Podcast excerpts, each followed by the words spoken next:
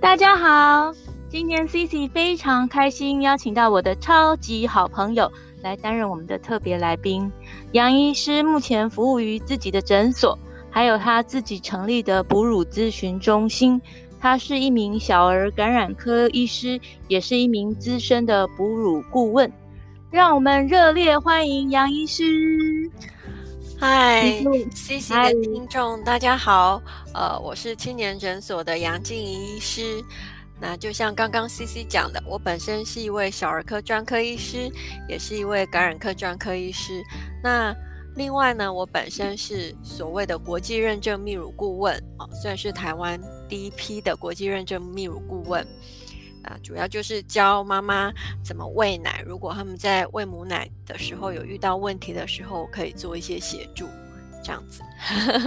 大家好，其实我跟那个我都我们都我都叫他杨哈，我跟杨已经认识很久了。他让我非常佩服，他既是专业的小儿感染科医师，也是一名热心的泌乳顾问。他帮助过非常多非常多的这个新手哺乳妈妈。那之前我有幸看过一次杨指导一位新手妈妈哺乳的过程哦，其实非常感动。那我在看他指导这个新手妈妈的过程中呢，其实我也发现新手妈妈喂母乳，除了母乳喂喂奶本身的问题之外，应该也会遇到不少跟复健科相关的问题。今天特别很荣幸邀请到杨来跟我们聊一聊哈。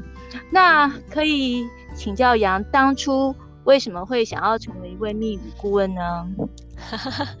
这样回溯到十十七八年前，我生老大的时候，就是我女儿。那时候呢，我虽然是一位小儿科专科医师，但是其实在我们的训练过程中，对于喂奶这一块，尤其是喂母奶这一块，教的并不多。老实讲，我甚至在住院医师时代，甚至是大学时代呢。都没有学过相关的知识，也没有看过妈妈喂母奶，连我自己的妈妈啊，也不是喂我母奶的哈。然后我两个姐姐那时候也都已经生了孩子，她们也。没怎么喂母奶，那为什么会成为泌乳顾问呢？主要是我当年在生老大的时候，他让我吃了很多苦头。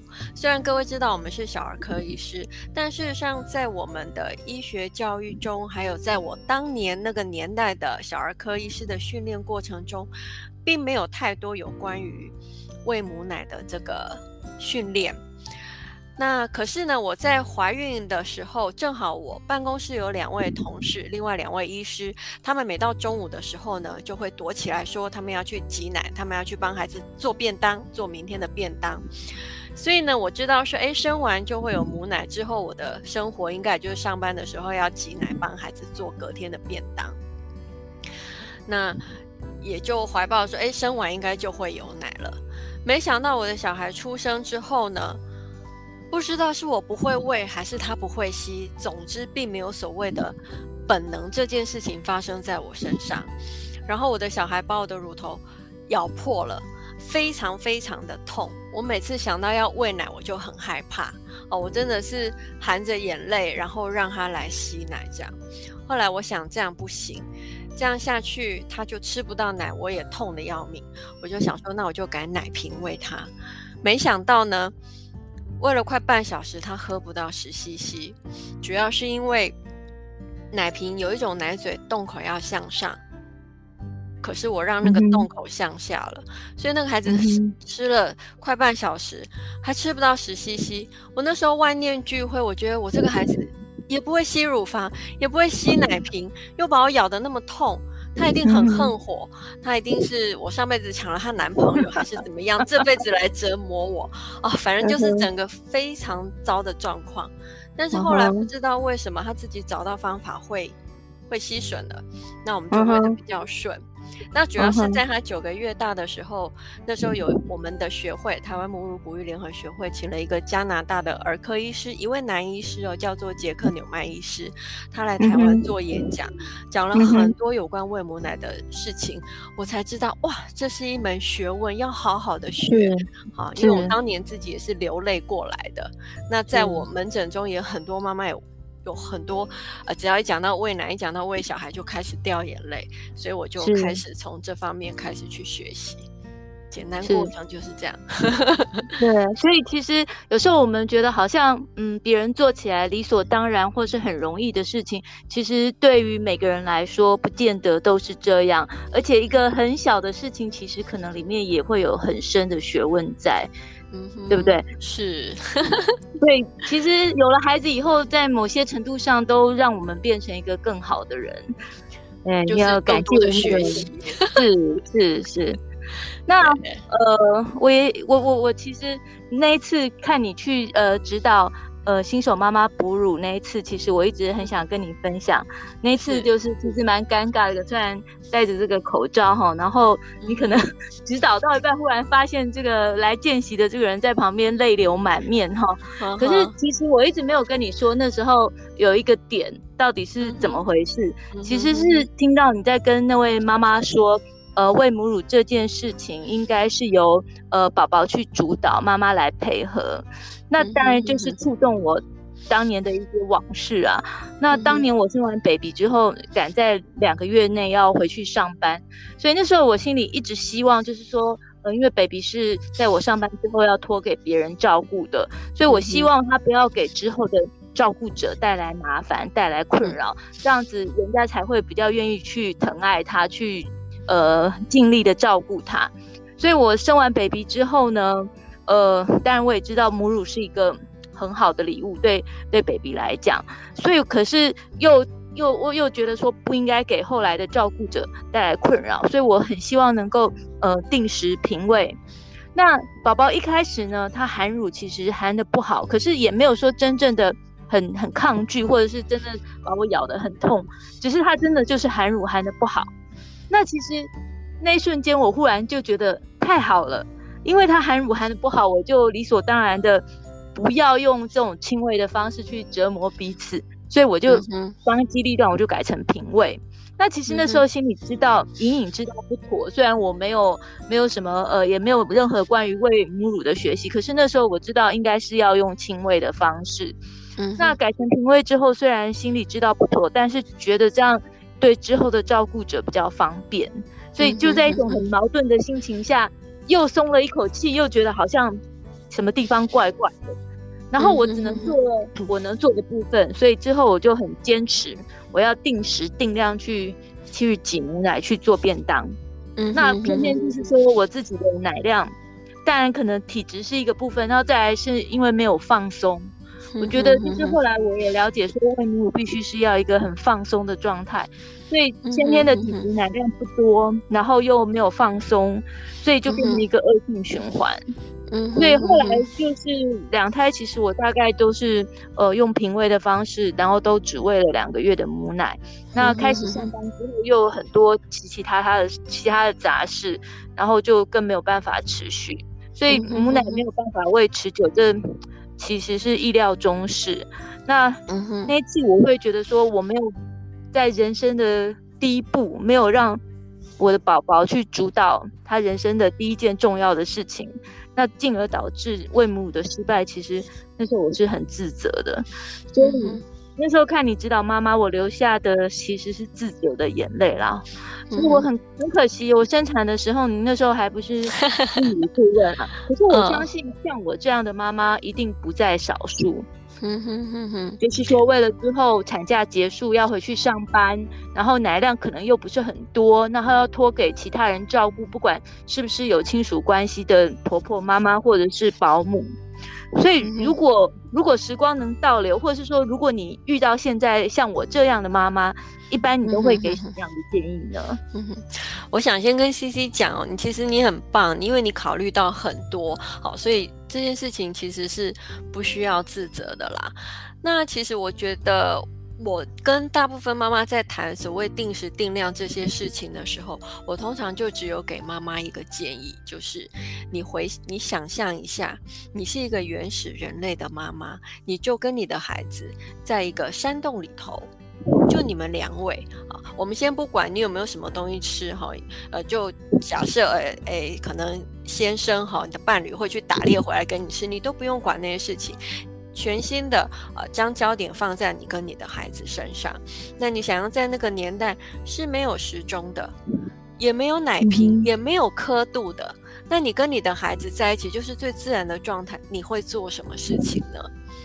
那其实就是他可能想吃的时候，他就会他就会去寻找你的乳房，就开始吃了。而事实上，你也不知道他会喝了多少哦。其实我们所有的生物都有这样子的本能。他想吃多少，他就会吃多少。当他饱足了，他你再怎么强迫他，他也不会吃。其实就是很放轻松、很自然的方式。那当然，现在的妈妈们因为环境的一些影响，加上很多现在都是职业妇女，所以我们都会希望说，呃呃，可以控制，比如说定时定量，或者是让照顾者呃会比较好带。事实上呢，我也会鼓励呃这些照顾者。一样要看着孩子，当他有想吃的一些征兆出现的时候，比如说转头啦、寻乳、舔舌头，再喂他。那当即使你是用奶瓶喂，当他已经出现把奶瓶顶出来，他不想喝的时候，我们就不用再继续喂啊，并不是说，诶，我今天温了一百二十的奶，或是泡了一百二十的奶，这个孩子呢，呃，昨天呢每一餐都喝一百二，他今天也应该要把这一百二十喝完。其实都没有这样子的。很严格的规定，就是很顺其自然的放轻松。我觉得放轻松是最重要的，真的。对，其其实我觉得，其其实谈到一个很重要的一点啊，一个就是说放轻松，然后再来就是说，即便是我们长大成人，其实我们自己回想，在我们的呃。人生旅途中，我们也从来没有每天都是一个定时定量进食的状况。我们肚子饿了就多吃一点，肚子不饿可能甚至一顿一餐甚至两餐没有吃，也不是什么很了不起的事情。对。可是放在照顾那个 baby 的时候，好像这种同理心就就不见了，或者是说就没有考虑那么多。那有的是呃婆婆妈妈在照顾的时候，如果呃不管是喂母乳或者是配方奶，可能会觉得浪费。哦，挤了这么多，或者是泡了这么多奶没有喝完，那所以我觉得就是回归到，我觉得有一些嗯，可能要宣导啦。有时候真的是在当下就会。就会忘记了，就会忘记了这件事情。那我觉得也是一个同理心呐、啊，同理心。哎，其实就是现在妈妈的压力很多啦，来自四面八方，然后资讯也很混乱，网络上哦，然后隔壁邻居连电梯里的人可能都遇到的人都可以给你建议，所以其实妈妈反而会很慌乱这样。啊，其实真的就是回到很单纯，就是你跟你的孩子，就是只有你们两个，对，嗯。所以其实网络上我觉得也有很多似是而非的讯息，尤其是现在大家都是自媒体，然后都可以分享很多自身的经验，可是那只是。就是个人的经验，你不能算是这个通则，所以有时候其实我在门诊，我也有一些担心。像病人很喜欢跟我说啊，那你就跟我说我是什么诊断，我自己回去 Google Google 看网络上教我们要怎么处理就可以了。然后要的只是医生给他一个诊断，那这种其实听了就觉得很心惊肉跳。第一个就是，即便是同样的诊断，不同的 case 可能处理方式也不一样。对啊，当然，我觉得就是说。现在就是网络的发达，当然给我们带来很多便利性。可是其实我也觉得有一些隐忧，所以可能更需要像你们这样的专业人士，尤其是这个喂母乳这件事情，我觉得尤其现在少子化，大家也会希望给孩子比较好的东西。那有时候贵不是一定好，那很多很珍贵的东西其实是金钱买不到的哦，所以可能更需要像。你们这样专业的人士去推广、去教育一般的民众，嗯哼，对啊。其实上次我在看你指导那个新手妈妈的过程中，我就发现说，哎、嗯，其实还蛮多可能他们会遇到一些跟复健科有关的问题。那其实我的门诊是有时候也会遇到。嗯哼，那我不知道你有没有什么想法，因为我觉得妈妈在喂母乳的时候，她其实完全就会忽略自己的存在，她满脑子想的都是说怎样让孩子可以吸得更好、更多。可是很多呃，我觉得就是肌肉骨骼相关的问题，就因为这样，他们就被忽略了。对，因为其实哈，如果是新手妈妈，很多他们其实连小孩都不太敢抱，所以他们会很紧张，肌肉本身就在一个紧绷的情况之下，然后再来一个是他们为了要让孩子有比较好的就乳，可以含上乳房，那有时候他们就会用一些比较奇怪的方式或是是姿势去配合孩子。那我们知道孩子喂奶一天其实是要好几次，吃奶是好几次，所以他等于是重复。哦，可能也许一些就是刚那个奇怪的姿势，他就很僵硬的就这样每天重复好几次。那其实长期下来，那真的很多地方都会酸痛。即使是挤奶的妈妈，他们也很在意自己的奶到底有没有滴出来，所以也一直低着头啊，要看那个奶。哦，所以光低头，这个我有经验。对，你的脖子就非常的酸。好，那有些妈妈挤奶技巧没有很好，她的大拇指就是手腕关节那边也会痛。那有些妈妈孩子对妈妈抱不好，哎、嗯，手也会酸痛。嗯、然后喂奶的时候，我们有所谓侧躺喂啦、摇篮式什么，嗯、他们如果不清楚说，其实你可以用很多的支撑物来支撑你这些紧绷的地地方，他们完全都是用自己的肌肉僵硬，然后去去配合孩子的姿势，就会很容易酸痛。所以，第一个我们会鼓励他们，如果你觉得哪里身体在出力，你可能就要后面垫个靠枕，好，是或是，是或是把孩子垫高好到你的乳房的位置，千万不要自己弯腰驼背啊。是是，对。但其实听起来，我觉得不管是泌乳顾问的介入，或者是说呃妇健科物理治疗相关的介入，我觉得应该在产前。产前就应该介入，因为你等到实际开始遇到的时候，他可能分身乏术，无暇顾及这么多了。对，所以我们会希望在产前，呃，就做一些。来跟我们做哺乳咨询，我们会提供他一些舒服的喂奶姿势，告诉他到时候宝宝生出来的时候，你可以怎么去支撑自己的身体。这件事情是很重要，因为每一个人身体经历过的事情不一样。也许有的人车祸过，他就不适合侧躺位，或者是他就不适合什么样子的姿势。这个其实是在产前就可以先让妈妈知道说，哎，有哪些姿势可以。帮助你，或者是说，我们可以用假娃娃先来练习，帮他用靠枕靠，或者是靠他的脖子，靠他的手臂，让他的手哦身体是有支撑，这个其实都蛮必要的。嗯、是，我觉得甚至可以搭配一些呃肩颈背部的一些呃肌肉的这个解剖的姿势，这样让他们在。呃，喂乳的时候可能更有概念，就是说为什么我不应该，或是我应该用这样的姿势。我觉得这个对新手妈妈来讲，应该都是很有帮助的。可是我不知道，以你临床的经验，你真的有遇到产前就很有 sense，会去找你咨询的妈妈有多吗？有啊，我们会有来上产前哺乳咨询的课程的妈妈。那另外一个很好的场合是所谓母乳支持团体，我的诊所没有办母乳支持团体，就是让这些还在。就是孕期中的妈妈来看其他的哺乳妈妈，是是，然后是听听他们的分享，这些都可以让他们比较有概念，到时候要用什么姿势，要怎么喂，可能遇到什么样子的状况。那其实也不止新手妈妈，欸，CC，你记得我去找过你吗？有一阵子我背很痛，痛到不行，我跑到你的诊所去找你。那时候其实我的老二已经很大，大概三四岁了。但是因为他晚上还是都会夜奶，就是他要吃奶才要睡，所以我也是晚上就要侧躺，然后让他吃奶。我自己可能也没有做，因为想说他大了，我自己可能也没有支撑好我的身体。然后你看三四岁孩子其实蛮重的了，对，然后。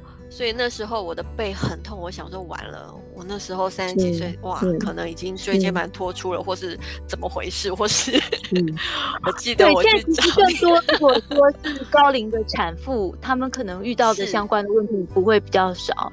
所以其实你知道，因为我对于像呃妇女妇女的这个物理治疗，其实我很有兴趣。那有机会的话，我也希望说能够再学更多相关的这个知识。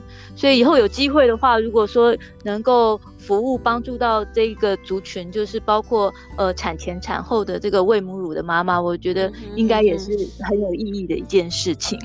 对啊，其实妈妈们很辛苦。你看，从怀孕的时候，那个其实背部就承受很大的。压力了，对不对？这个你们应该很清楚，还包括骨盆，然后等生出来的时候，这些喂奶姿势，其实妈妈们经常真的是身体酸痛啦。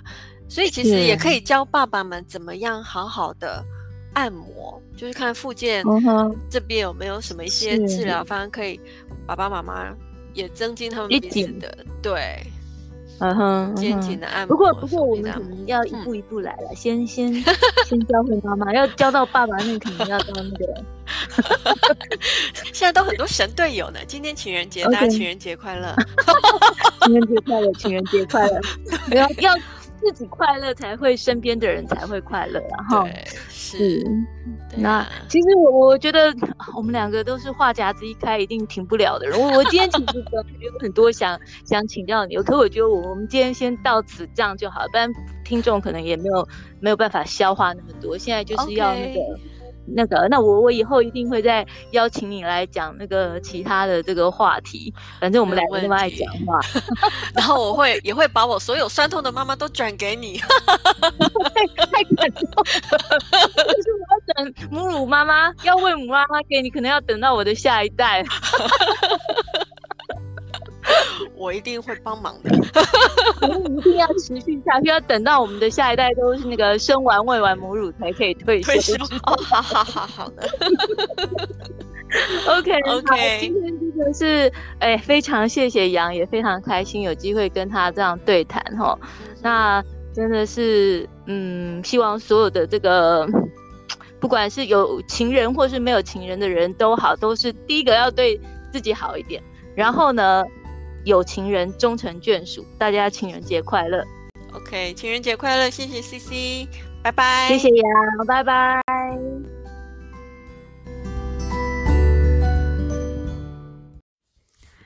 今天的分享就到此告一段落，希望大家会喜欢。我们下次见。